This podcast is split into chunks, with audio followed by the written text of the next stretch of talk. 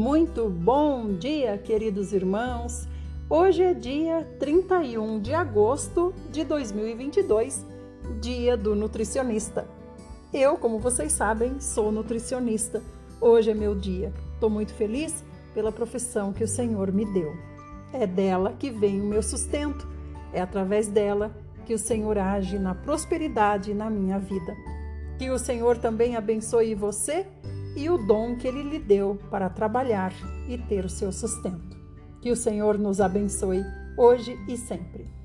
Meus queridos, nós vamos começar hoje com o Salmo 44. Nesse salmo, os filhos de Corá escrevem sobre o Deus do passado estar presente.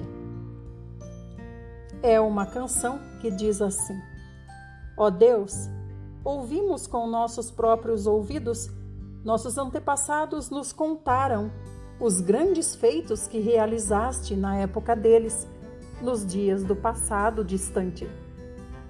Como com tua própria mão expulsaste nações inteiras para que nossos pais pudessem ser estabelecidos na terra.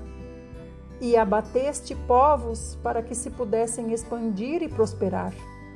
Não foi por meio de espadas ou da sua força que herdaram a terra, mas tão somente por intermédio da tua destra, teu braço e a luz do teu semblante, com os quais os agraciaste.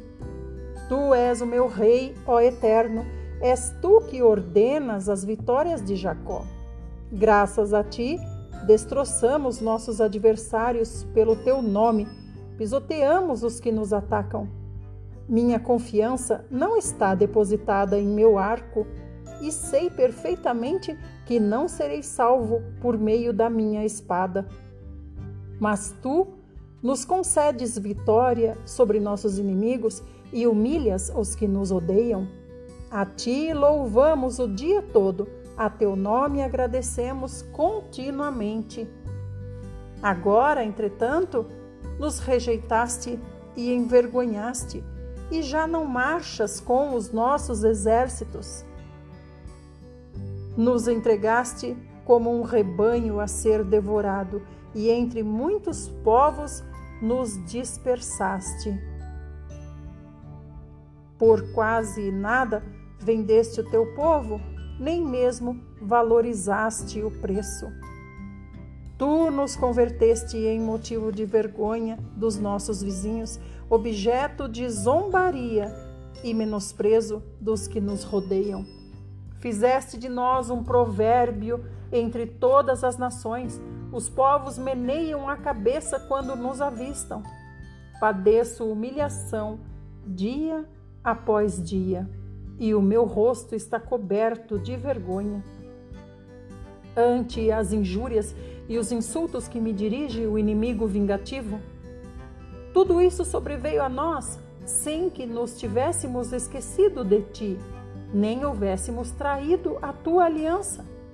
Nossos corações não retrocederam na fé em ti, tampouco nossos pés se desviaram da tua vereda. Contudo, tu nos esmagaste e fizeste de nós um covil de chacais, e com densas trevas nos cobriste. Se porventura houvéssemos esquecido o nome do nosso Deus e tivéssemos estendido nossas mãos a qualquer outro Deus, não o teria Deus percebido tal afronta? Pois Ele é quem conhece todos os segredos do coração. Entretanto, por amor de ti, somos entregues à morte todos os dias. Fomos considerados como ovelhas para o matadouro. Acorda, ó Senhor por que pareces dormir? Desperta-te, não nos abandones para sempre. Por que nos ocultas a tua face e ignoras a nossa desgraça e opressão? Prostrada até o pó está a nossa alma, desfalecido sobre o chão, jaz o nosso corpo. Levanta-te, vem em nossa ajuda e nos resgata por tua imensa benignidade. Amém. Vamos para Provérbios. Estamos em Provérbios 22 e hoje do 10 até o 13. lança fora o escarnecedor, e com ele irá a contenda. Cessarão as demandas e a ignomínia. O que ama a sinceridade de coração e é grácil no falar, será amigo do rei. Os olhos do Senhor protegem o verdadeiro conhecimento mas ele confunde os discursos dos traidores. O preguiçoso sempre alega: há um leão lá fora, serei morto se eu sair à rua. Vamos agora para o livro de Jó. Estamos em Jó 34. Jó 34 nos conta Eliú, o amigo mais jovem dos quatro, agora vai acusar Jó de blasfemar. E Eliú continuou discursando assim: Vós, sábios, dai atenção às minhas palavras, e vós, mestres, inclinai os ouvidos para mim, porquanto o ouvido prova as palavras, como a língua prova o alimento. Tratemos, pois, de discernir juntos o que é certo e verdadeiro e de aprender o que é bom. Ora, Jó declara: Sou inocente do mal que me acusam, mas Deus tirou de mim a justiça. Apesar de viver corretamente, sou considerado mentiroso. Apesar de justo, suas flechas me atingem, causando feridas incuráveis. Que ser humano pode se assemelhar a Jó? que bebe zombarias como água, que anda na companhia dos malfeitores e caminha com homens ímpios. E ainda declara: não há qualquer recompensa em agradar a Deus. Sendo assim, ó homens de sabedoria, ouçam-me: longe de Deus esteja praticar qualquer maldade, e de Shaddai, o Todo-Poderoso, o pensar em fazer o que não é justo. Ora, Deus retribui ao homem de acordo com o que este faz e lhe dá o que a sua conduta merece. Não se pode acreditar que Deus faça o mal, que Shaddai, o Todo-Poderoso, perverta a verdade e a justiça. Quem lhe entregou o governo da terra? E quem lhe deu autoridade sobre o mundo inteiro? Se fosse o desejo de Deus, e de fato determinasse a retirada do seu espírito e o seu sopro dos homens, a humanidade pereceria toda de uma só vez e o ser humano voltaria ao pó. Portanto, se há entendimento em ti, ouve isso, inclina os ouvidos às palavras de sabedoria que te ofereço. Porventura, quem odeia a justiça poderá governar bem? Queres tu condenar aquele que é justo e poderoso? Ora, não é ele que declara a um rei, ó pobre homem, nada vales, e aos nobres, ó ímpios? Não é verdade que ele não faz discriminação em benefício de príncipes, nem estima o rico mais do que o pobre, pois todos são obra de suas mãos? Eles em um instante morrem, à meia-noite todos os povos sofrem grande abalo e passam os poderosos da terra são retirados sem a intervenção de mãos humanas. Porquanto é Deus que observa o caminho dos homens, ele vê claramente cada um de seus passos. Não há escuridão nem densas trevas onde os que praticam o mal possam tentar se esconder.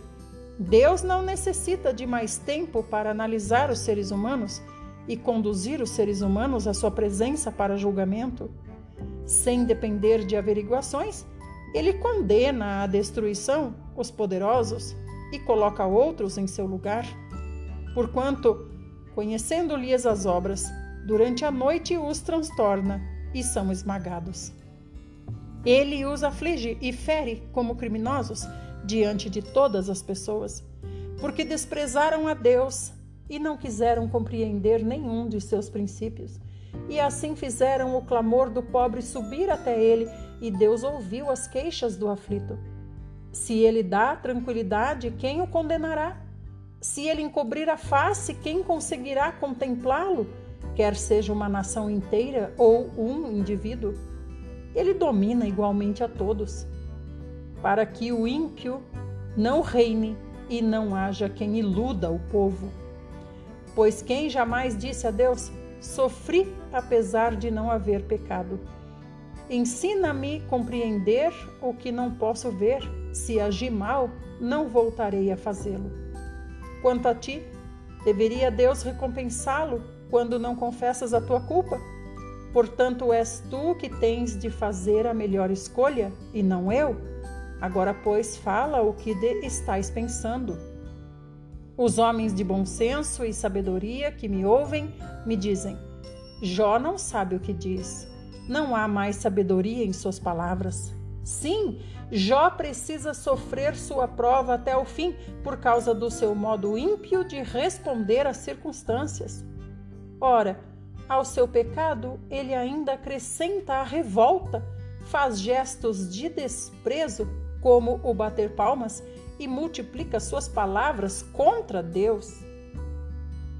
Então, amados, Eliú, ele está acusando Jó, acusando Jó de blasfemar contra Deus e tudo mais. E Eliú continua: Pensas de fato que tens o direito de dizer diante de Deus serei absolvido? Pois questionas: que vantagem tenho eu? Que ganho teria se abandonasse meu pecado? Eu responderei a ti e aos teus amigos que te acompanham. Atenta para os céus e observa, contempla as nuvens tão elevadas e seguras no firmamento. Se pecares, que mal poderás fazer contra Deus? Ainda que teus pecados sejam muitos, em que isso vai afetar a Deus? Se procederes com justiça, o que isso vai lhe dar? Ou o que Deus receberá das tuas mãos? Ora, a tua impiedade poderia fazer mal a qualquer outro ser humano teu semelhante, e a tua justiça apenas afetar aos filhos dos homens. Os homens se lamentam quando carregam os fardos da opressão, clamam e suplicam que os libertem dos braços dos poderosos. Mas não há quem rogue: Onde está Deus, o meu Criador, que durante as noites faz surgirem cânticos, que nos ensina mais que aos animais de toda a terra e nos torna mais sábios que as aves dos altos céus? Ali clamam, mas Deus não responde, por causa da soberba e arrogância dos perversos. Com certeza Deus não ouve gritos sem sentido nem para eles atentará Shaddai, o Todo-Poderoso? Muito mais quando alegas que não o podes ver. A tua causa está diante de Deus, portanto, espera em Deus. Contudo, imaginas que na sua ira Deus parou de castigar e que nem leva muito em consideração o orgulho e a iniquidade dos homens. Assim, Jó não adianta levar teu discurso em frente. Você fala demais, porém você não sabe o que está dizendo. Rogo a você que seja ainda um pouco mais paciente comigo e eu vou te demonstrar que é possível destacar outras tantas verdades em defesa das atitudes de Deus. De longe vem a minha sabedoria, eis que ao meu Criador atribuirei a justiça Pois na verdade as minhas palavras são, não serão falsas. Diante de ti está alguém com conhecimento e a mente sã. Deus é muito poderoso e, mesmo assim, não despreza nenhum dos seres humanos. Ele é poderoso e firme no cumprimento dos propósitos do seu coração. Não preserva a vida do ímpio, mas retribui com justiça aos que sofrem. Não desvia seu olhar dos justos, muito diferente disso conduz os justos aos tronos e os proclama reis, a fim de que sejam exaltados para sempre. Se estão presos a grilhões e fortemente amarrados às cordas da tortura, então Deus lhes revelará tudo quanto fizeram de errado e o quanto pecaram com arrogância. Deus os fará ouvir a correção e lhes ordenará que se arrependam do mal que praticaram. Se o obedecerem e o servirem, serão prósperos até o fim dos seus dias e se regozijarão durante todos os anos a eles reservados. Contudo, se não derem ouvidos a Deus, serão feridos pela espada e morrerão em completa ignorância. Assim, os ímpios de coração acumulam ressentimentos, mesmo quando Deus os agrilhoa e repreende, eles não clamam por livramento. Eles morrem jovens e a sua vida se encerra na companhia dos prostitutos dos santuários pagãos. Entretanto, aos que padecem, Deus os livra por meio das provações e das angústias, e em sua aflição, Deus lhes abre os ouvidos.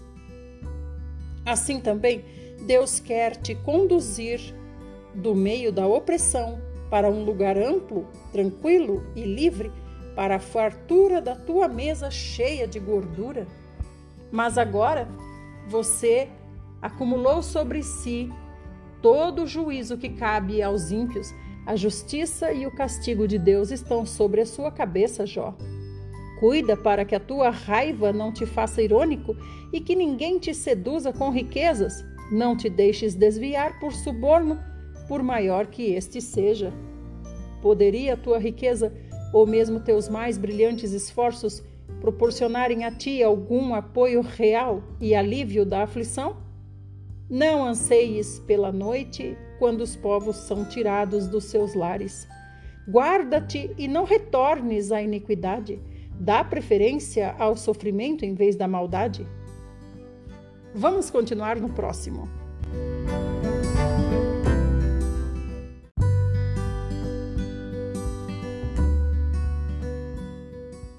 Parte 2 e ele continua. Deus é excelso e maravilhoso em seu poder.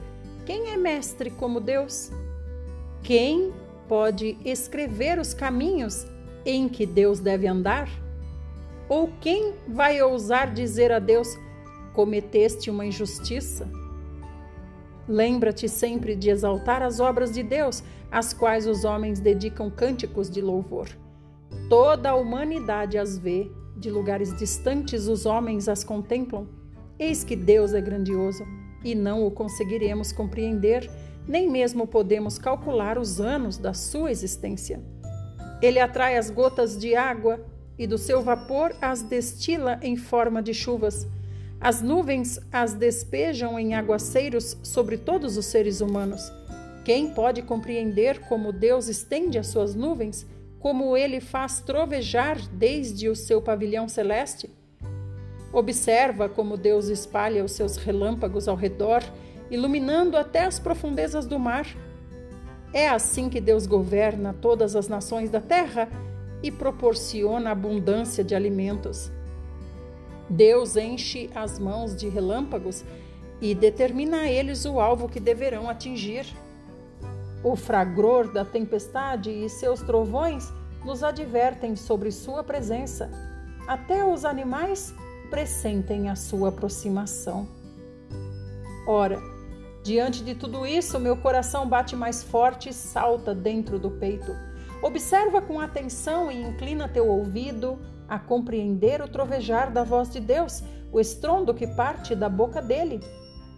Ele dispara seus relâmpagos e manda que estes cortem toda a extensão dos céus, ordena que se dirijam velozmente para os confins da terra.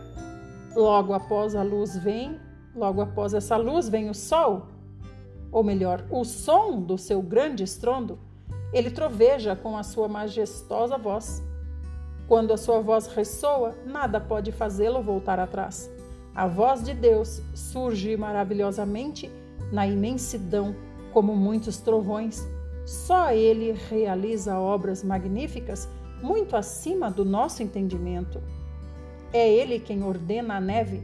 Cai, pois, agora sobre a terra e instrui a chuva. Transforma-te em forte aguaceiro. Deus paralisa o trabalho de cada ser humano a fim de que todos os que ele criou sejam tomados de grande amor e respeito.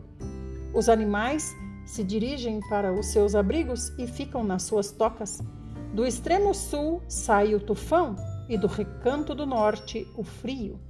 Ao sopro de Deus forma-se o gelo e as vastas águas se congelam.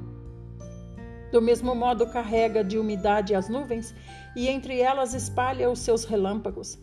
Ele as faz girar circulando sobre a face de toda a imensidão da terra, a fim de que cumpram tudo quanto lhes ordena. Deus cria as nuvens, ora para castigar os homens, ora para regar favoravelmente a sua terra. Ó Jó, escuta, inclina teus ouvidos para refletir sobre as maravilhas de Deus.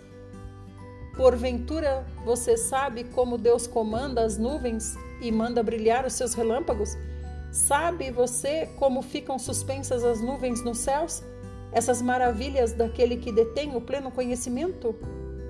Percebes que em tua roupa desfaleceste de calor quando a terra é alcançada e fica amortecida sob o vento sul? Porventura, você pode, como Deus, estender o firmamento, que é sólido como um enorme espelho de bronze? Sendo assim, ensina-nos o que responderemos a ele pois nós, por causa das trevas, não conseguimos sequer preparar nossas próprias defesas. Eu não ousaria discutir com Deus, porquanto isso seria pedir que ele me destruísse. Pessoa alguma consegue olhar para o sol nos altos céus depois que o vento passa e clareia o firmamento? Do norte vem a luz dourada, Deus vem em temível majestade.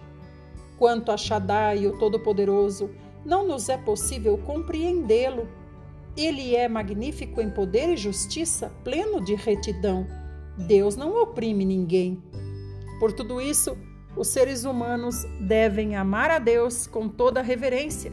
Contudo, Deus não dispensa sua atenção aos arrogantes e àqueles que a si mesmos se julgam sábios.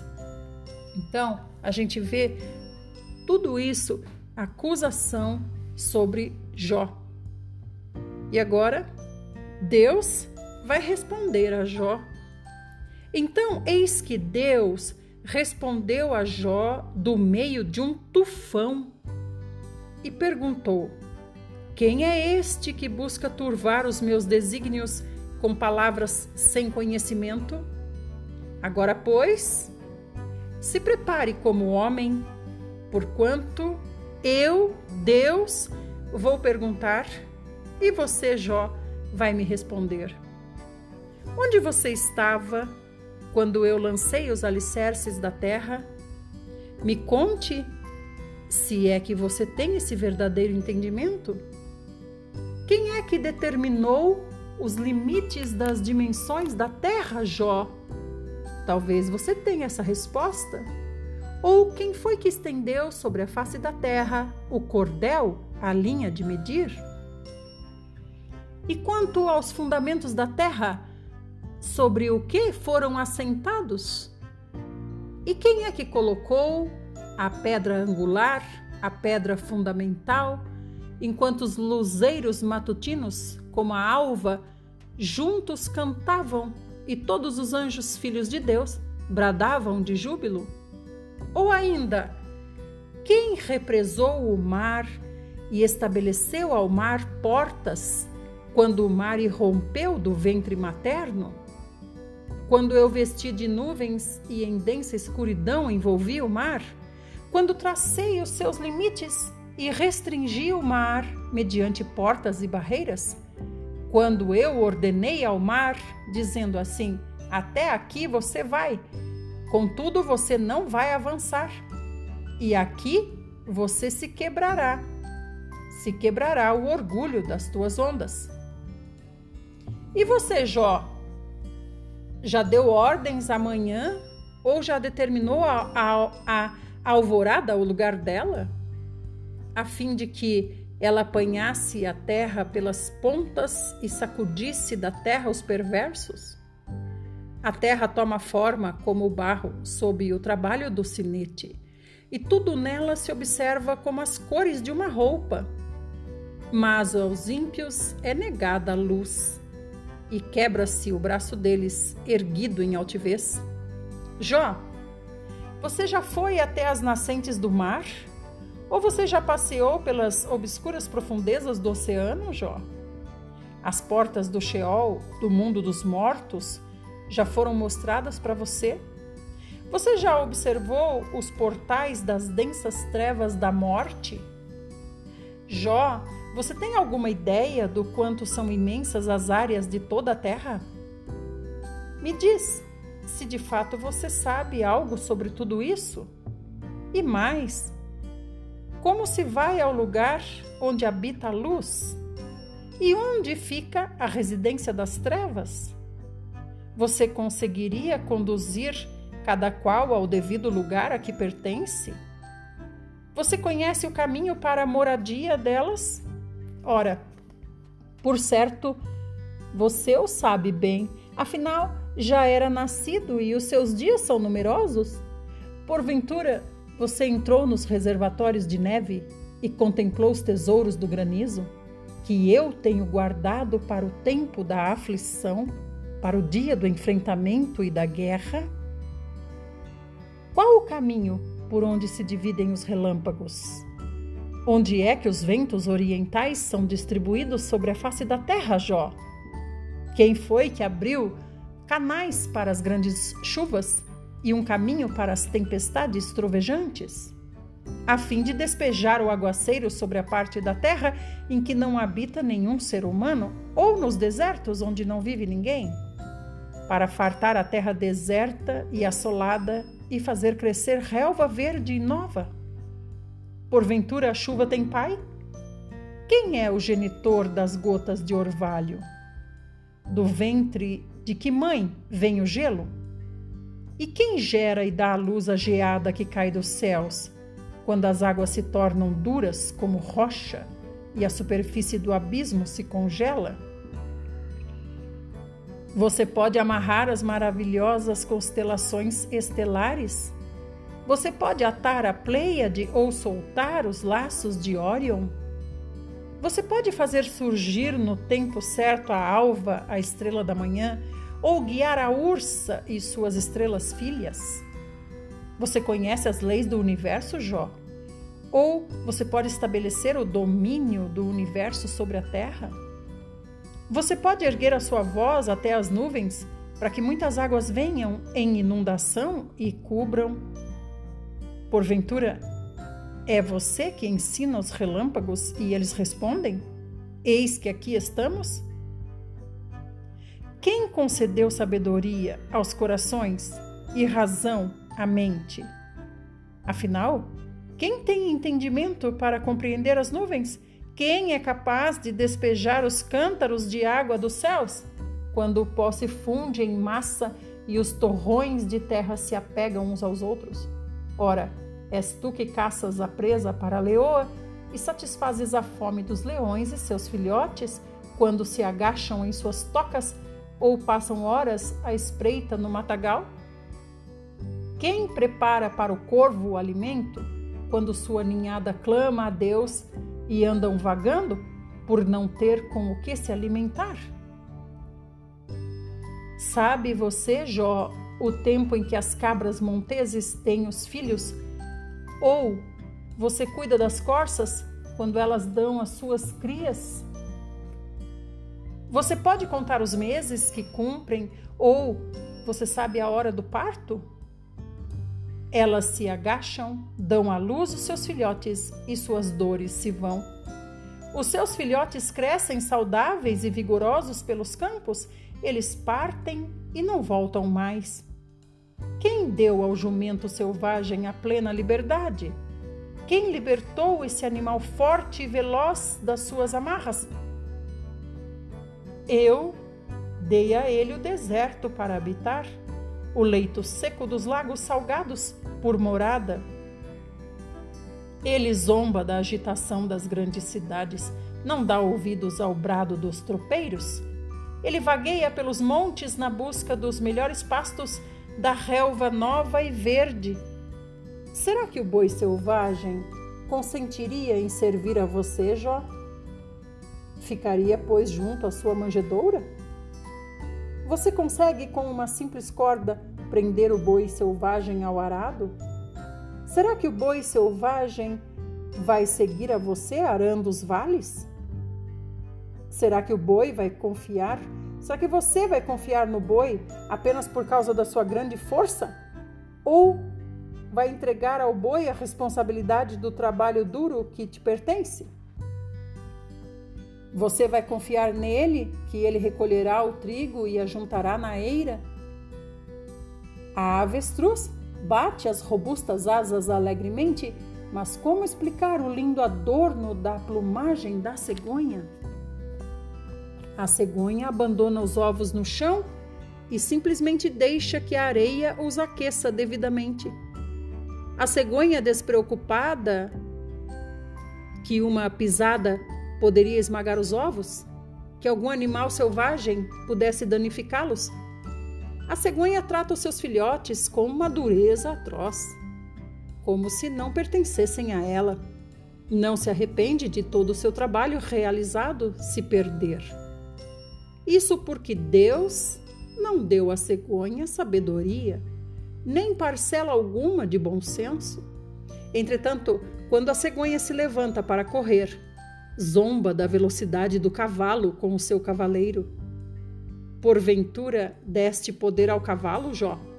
Ou revestiste de força o pescoço do cavalo? Foi você que ensinou o cavalo a saltar como o gafanhoto, assustando a todos com seu relinchar impressionante? O cavalo escarva no vale e tem prazer em demonstrar a sua força e sai altaneiro para enfrentar os guerreiros. O cavalo ri do medo e nada teme, não recua diante da espada. A aljava balança ao seu lado com a lança e o dardo flamejantes.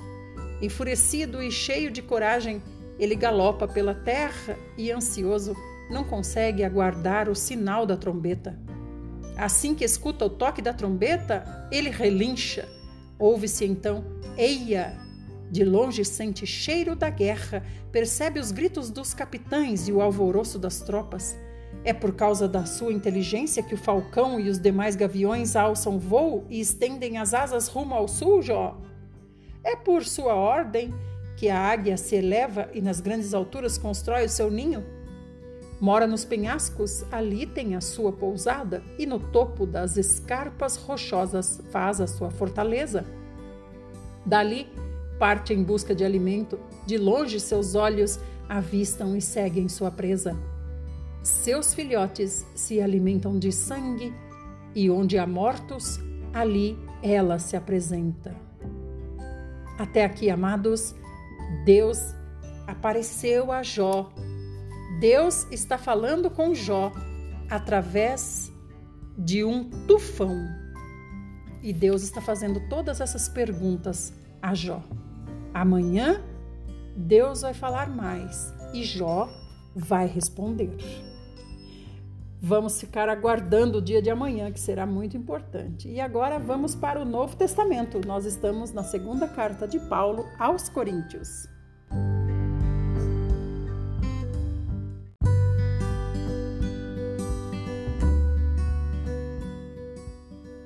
Parte 3 Estamos em 2 aos Coríntios, a partir do capítulo 4. O apóstolo é fiel ao ministério. Paulo está dizendo: Tendo este ministério, pela misericórdia que nos foi outorgada, não desanimamos. Pelo contrário, rejeitamos os procedimentos secretos e vergonhosos, não fazemos uso de qualquer tipo de engano, nem torcemos a palavra de Deus. Mas por meio do claro ensino público da verdade, recomendamos-nos a consciência de todas as pessoas perante Deus.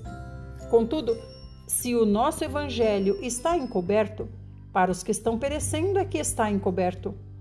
O Deus desta presente era perversa cegou o entendimento dos descrentes a fim de que não vejam a luz do evangelho da glória de Cristo, que é a imagem de Deus pois não pregamos a nós mesmos, mas a Jesus Cristo, o Senhor, e a nós mesmos como vossos servos por causa de Jesus.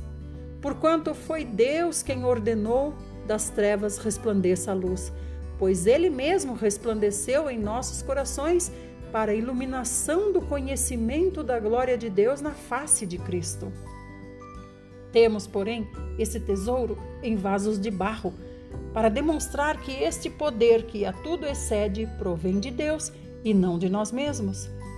Sofremos pressões de todos os lados, contudo, não estamos arrasados. Ficamos perplexos com os acontecimentos, mas não perdemos a esperança. Somos perseguidos, mas jamais desamparados, abatidos, mas não destruídos. Trazendo sempre no corpo o morrer de Jesus para que a vida de Jesus, da mesma forma, seja revelada em nosso corpo. Pois nós, que estamos vivos, somos cotidianamente entregues à morte por amor a Jesus, para que a sua vida também se manifeste em nosso corpo mortal. De maneira que em nós opera a morte, entretanto em vós a vida. Assim está escrito: Cri, por isso declarei. Com esse mesmo espírito de fé, nós igualmente cremos e por esse motivo falamos. Temos certeza de que aquele que ressuscitou o Senhor Jesus dentre os mortos, da mesma forma nos ressuscitará com ele e nos apresentará convosco.